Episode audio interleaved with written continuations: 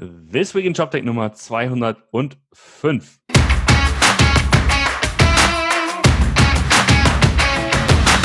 Moin, Martin. Hallo, Roman. So, da sind wir wieder. Zurück aus dem Urlaub. Hast du gut vorm erholt? Genau, ich nach dem Urlaub, du vor dem Urlaub. Ich bin vorm Urlaub, genau, und das ist sozusagen auch vielleicht die, die Ansage, ja, wir machen mal Sommerpause. Okay. Also ich mal Sommerpause. Also du kannst ja, also kannst ja Ich kann weiterhin, Selbstgespräche führen. du kannst ja Selbstgespräche führen, ja.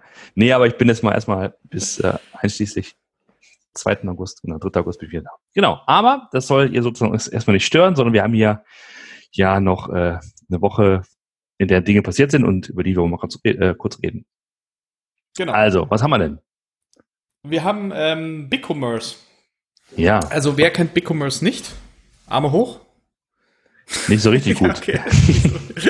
äh, du müsstest sie ja kennen, weil BigCommerce ist ja eigentlich so ein bisschen Gegenspieler natürlich. von Shopify, Ja, aber halt nicht in Deutschland oder Europa. genau richtig, ja. ja das, ist halt eher ein amerikanischer Player, die kommen aus, äh, aus Austin, Texas. hm, Und ähm, was ist da jetzt so spannend gerade? Die sind ähm, auch viel unterwegs. Ich glaube, die sind zum Beispiel auch in dieser Forester Wave, waren sie auch mit dabei, ähm, auch so als Contender.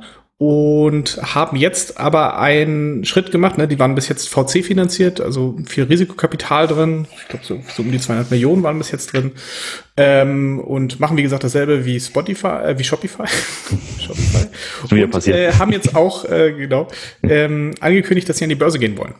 Äh, was natürlich im Rahmen der aktuellen Shopify-Bewertung äh, eigentlich jetzt mal nach einer sehr, sehr guten Idee klingt. Ne? Ja. Weil ähm, das, was äh, Shopify da gerade an der Börse abzieht, dieses Kursvorher ist ja äh, sondergleichen und lohnt sich äh, dann einfach mal zu gucken, okay, hey, wenn ich was ähnliches mache, so kann ich das Geld doch auch eigentlich einsammeln, das war jetzt auch nicht schlimm.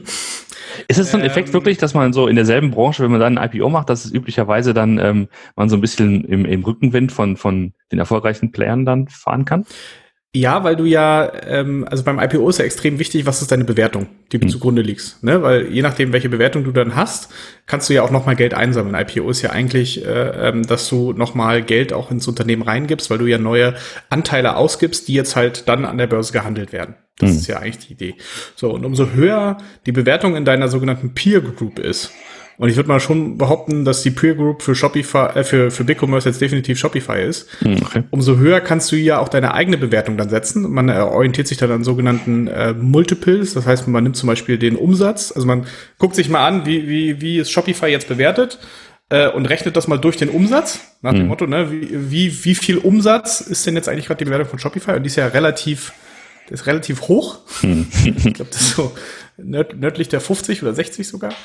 Ähm, und äh, dann äh, lohnt es sich natürlich zu sagen, ha, ich habe ja hier auch meine äh, ähm, meine 100, 200 Millionen Euro Umsatz. Ähm, und wenn ich dann denselben oder sagen wir mal einen ähnlichen oder lass mich nur halb so viel Multiple nehmen, ne? Äh, ist immer noch Monsterbewertung und mehr über das, was, was sie drüber hatten.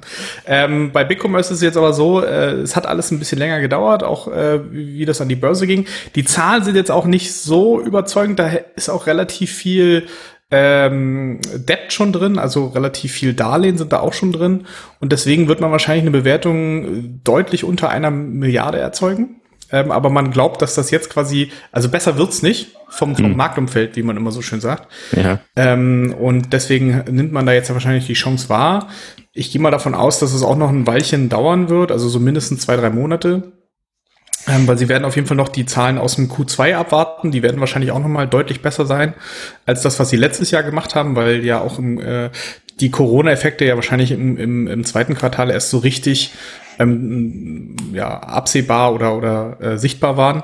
Und das, das heißt, da wird man noch mal zwei, drei Monate warten, ehe man die Zahlen auch hat und sauber hat und dann wahrscheinlich irgendwann im, naja, vielleicht, vielleicht auch nur zwei Monate, August, September, irgendwie so, äh, den, den IPO dann wirklich Hm. vollziehen wollen. Okay. Also sind wir mal gespannt. Also das heißt aber dann, wir haben einen weiteren Player, der am, am äh, der auch viel, viel mehr Zahlen offenlegen muss. Ne? Das ist ja das immer das Schöne, wenn du an der Börse notiert bist. Ähm, du musst dann einfach extrem viel Sachen offenlegen. Und Mhm. darum kann man dann immer schöne Sachen ableiten, vielleicht auch so für den Gesamtmarkt. Und Mhm. äh, ja, deswegen äh, sehe ich sowas immer sehr gerne. Ja, und du sagst ja gerade Marktumfeld, ich glaube, das ist aktuell auch eine ganz gute, ganz generell eine ganz gute Stimmung für Onlinehandel also ist, ne? Und alles, was damit zu tun hat. Ja, Ähm. ja, guck dir hier den, den äh, äh, Global Online Retail von, von Jochen Krisch und Sven Rittauer an. Ja. Der ist ja. Geht ja auch also ganz gut Rake ab. Raketenstart ist ja noch untertrieben. ja, stimmt. Äh, okay, ja, ich weiß, dass die Kollegen in den USA da halt natürlich mehr drauf schauen ähm, äh, äh, als, als wir hier in Europa. Aber ja klar, das ist auf jeden Fall ein ähnliches Segment. Ne? Also äh, SMB, kleine Kunden mit, mit ein paar, ich weiß, ein paar Mark 50 pro Monat, äh, ähm, monatlichen Gebühren. Ja, also die sind, glaube ich, noch ein bisschen kleiner, die haben noch nicht diesen, diesen, diesen großen Enterprise-Markt, auch wenn sie den sagen, dass sie den schon mitmachen, aber so richtig fokussiert ist der, glaube ich, bei denen noch nicht. Bei denen ist wirklich noch eher dieses klassische Tante Emma-Geschäft hm. äh, noch mit dabei. Jo, ähm, das ist so das erste Thema. Das zweite Thema ist das Privacy Shield, das jetzt nicht mehr gelten soll. Ist gekippt worden vom EuGH. Ähm, was steckt dahinter? Das ist im Grunde genommen eine so ein Framework und Vereinbarung ähm, für Daten, die von Europa in andere Länder fließen, vor allen Dingen in dem Fall in die USA. Ich glaube, das gab es auch noch zwischen der Schweiz und der USA, meine ich. Ne? Gab es auch so eine Vereinbarung. Mhm. Und die Grundidee ist halt, dass die Daten der EU-Bürger, wenn sie in den USA, ähm, wenn sie da landen, mindestens genauso gut geschützt sind, wie wenn sie hier wären.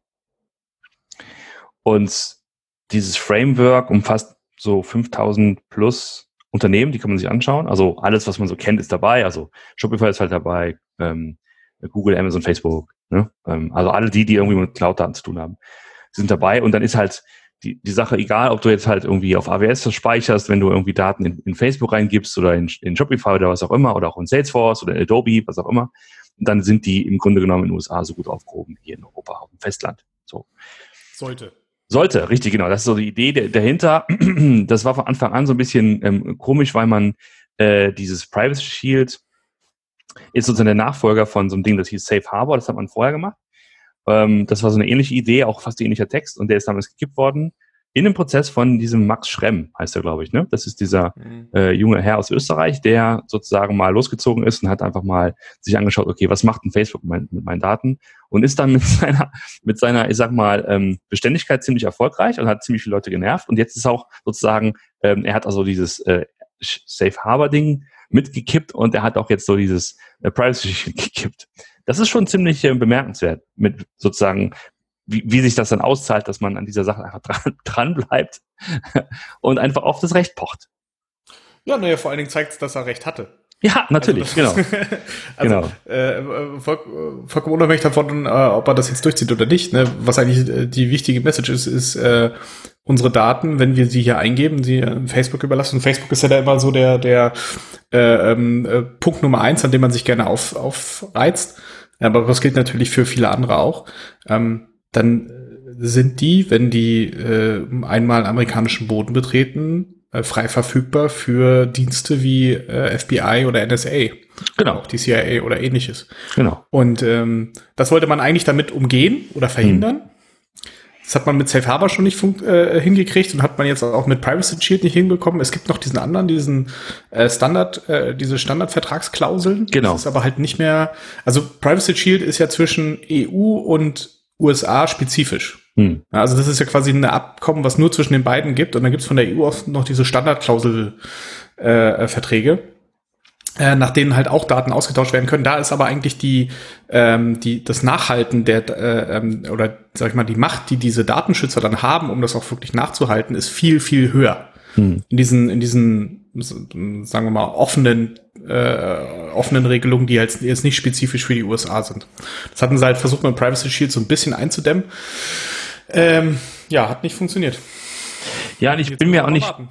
genau sicher, was das jetzt ähm, bedeutet. Ich bin kein Jurist. Ähm, für mich sieht es so aus, als ob sozusagen ähm, die Unternehmen, die im Cloud unterwegs sind, also im Cloud-Business unterwegs sind, äh, sozusagen zwei Layer von Sicherheit hatten, von juristischer Sicherheit, dass sie das machen dürfen, was genau. sie tun. Äh, und davon ist ein Layer jetzt weg. Und es gibt, genau. es gibt halt irgendwie, ich habe von Microsoft gibt es ein Statement dazu, die sagten, ja, wir machen quasi beides. Wir machen diese SCC, also die Standard äh, Clauses und ähm, Privacy Shield, ist es eins weg, na gut, das andere ist immer noch da. Ne? Aber was das genau bedeutet und wie wahrscheinlich es ist, dass vielleicht diese auch diese Standardregeln gekippt werden, weiß keiner, glaube ich, oder da sind wir nicht Juristen genug, um das wirklich einzuschätzen. Nee, das nicht. Äh, die, die Frage ist auch, ähm, ne, also ich glaube, ich hätte es jetzt so verstanden, dass wenn du halt nur unter dem Privacy Shield halt äh, hättest arbeiten oder gearbeitet hättest, hm dann dürftest du das jetzt nicht mehr tun. Dann dürftest genau. du halt jetzt nicht mehr keine Daten mehr an die USA machen. Sobald du aber, wie zum Beispiel, äh, wie du auch richtig gesagt hast, bei Microsoft äh, auf, auf beiden Regelungen aufgesetzt hast, äh, ist dir jetzt zwar eine weggebrochen, aber die andere funktioniert ja, ja weiterhin. Ja. Jetzt ist natürlich die Frage, ähm, wie das bis jetzt immer mit so Datenschutzauskünften war. Haben sie dann vielleicht, wenn sie beide hatten, aufs Privacy Shield ver verwiesen und sagt, nee, äh, also nach SCC hättet ihr vielleicht Aus Auskunftsrechts, aber nach Privacy Shield nicht. Und wir machen das ja hier unter Privacy Shield. Ähm, und äh, dann, dann wurden sie damit jetzt abgefrühstückt und jetzt hat man vielleicht ein bisschen mehr, mehr Durchgriffskraft. Also das wird man, glaube ich, auch sehen müssen, was das im Endeffekt heißt. Ich glaube jetzt sofort immanent hat das null Auswirkungen. Weil das ist hm. ja auch ne, so, so eine Rechtsfrage ist dann immer wie, äh, ähm, heißt ja auch nicht, dass das dass dann jetzt gar nicht mehr geht, sondern dass man sich einfach an, andere Gedanken machen muss, wie man das jetzt fokussiert. Und dann muss man ja auch erstmal sein Recht durchsetzen.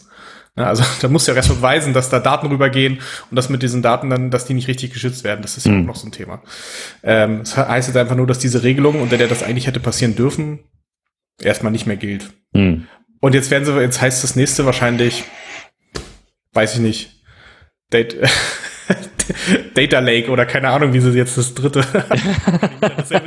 genau, genau, da wird einfach, genau, da wird dann, wird dann sozusagen dieses Dokument wird geklont, dupliziert und dann einen neuen Namen erfunden und ein paar Sätze ausgetauscht. Ähm, ich glaube, das hat auch noch die, ähm, es gab ja dann so Reaktionen, glaube ich, vom, ähm, äh, vom amerikanischen Wirtschaftsminister, der meinte, Mensch, äh, das, ich, er war disappointed, ne? also ja, oh, very disappointed, ja. weil und und hat so durchklingen lassen, ja Leute, es gibt irgendwie ein sieben Billionen ähm, Euro oder Dollar Business. Also was das Thema Datenaustausch zwischen, zwischen den Kontinenten angeht.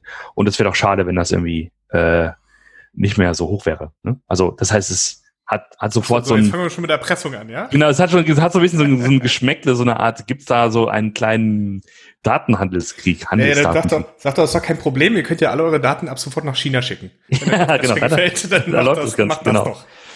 Aber die spannende Frage ist ja zum Beispiel, äh, ich meine, die großen, also AWS, Google, haben ja Data Center auch in Europa. Frankfurt, ja. Irland. Ne? Ob das sozusagen dann schon ausreichen würde.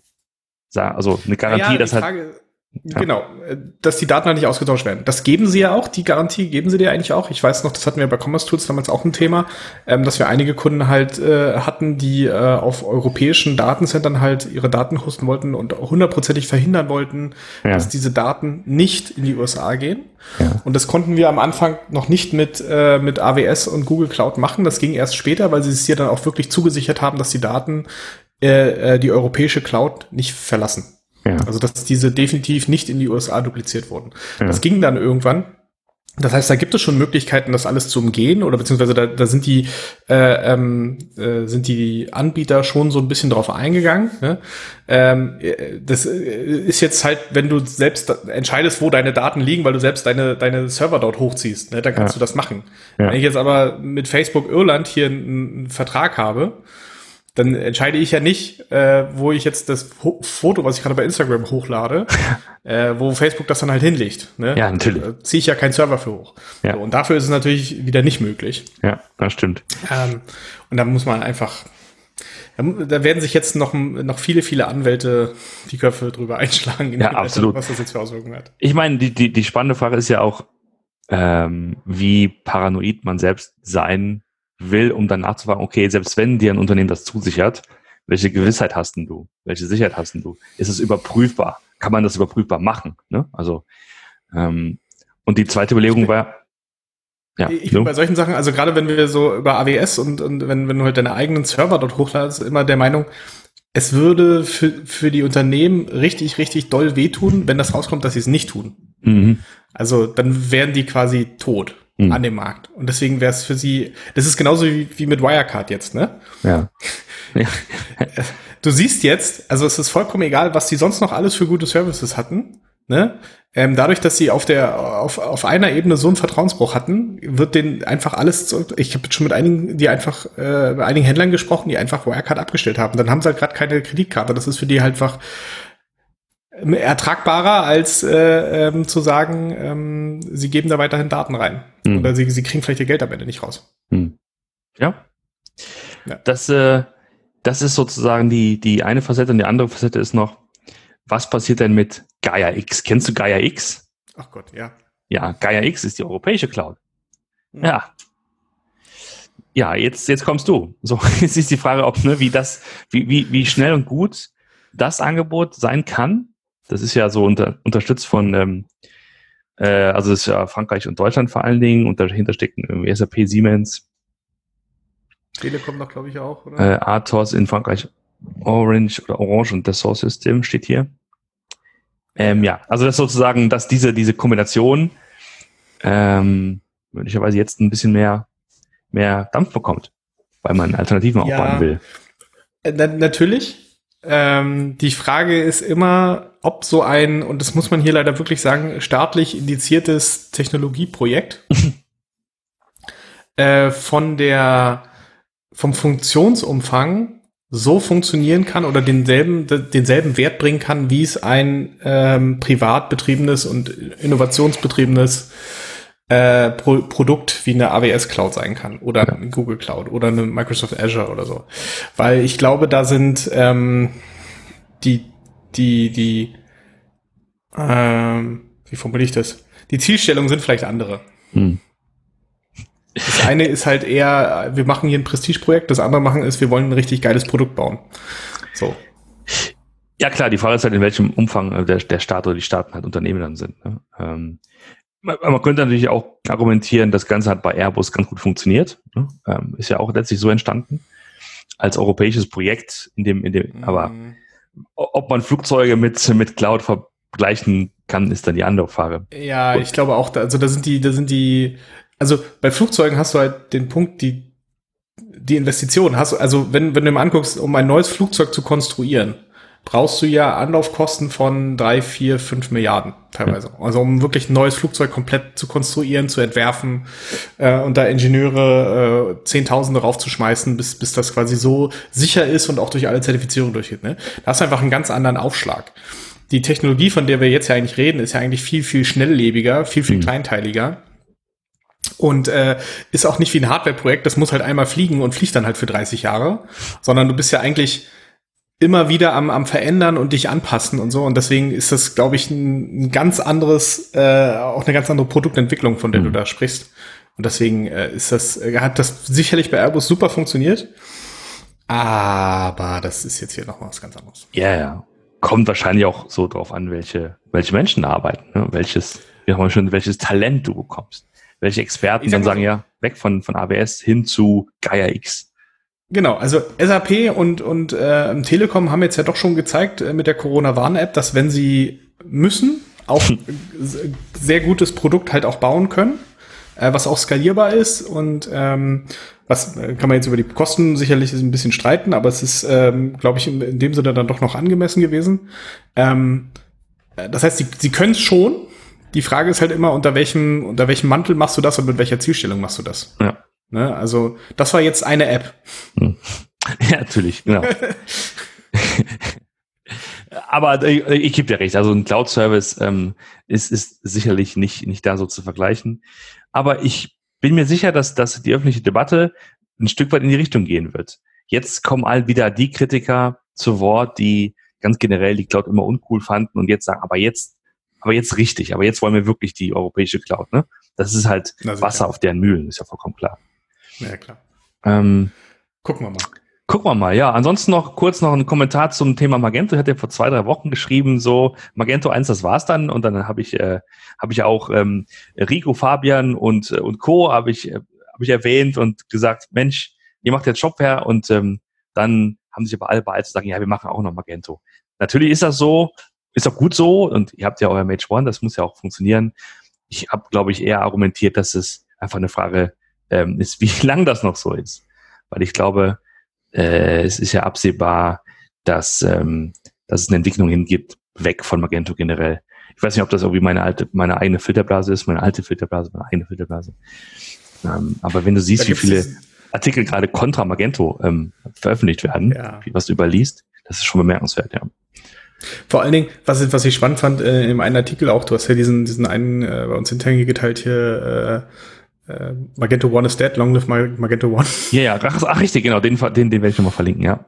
wo, wo es einfach auch so ein paar, paar Sachen gibt, nochmal erklärt äh, sind äh, und auch nochmal Möglichkeiten gibt, wie man vielleicht einige Sachen noch weitermachen kann. Ähm, aber da stand ja auch drin, ne, Magento 2 wurde im November 2015 released. Mhm. Das ist jetzt fünf Jahre her. Ja.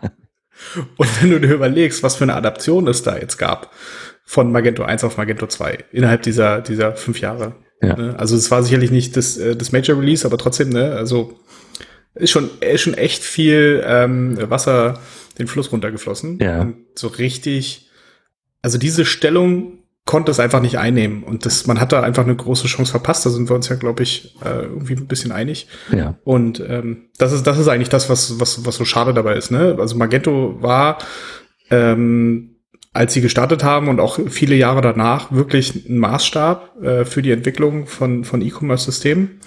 Und ist es jetzt leider halt nicht mehr. Mhm. Das ist ja eigentlich darum, um, um was es am Ende geht.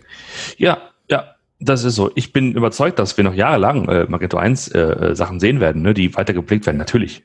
Ist ja, ist ja zu viel Installation. Ist irgendwie too much and too big to fail in dem Fall. wird weiter, wird weitergehen.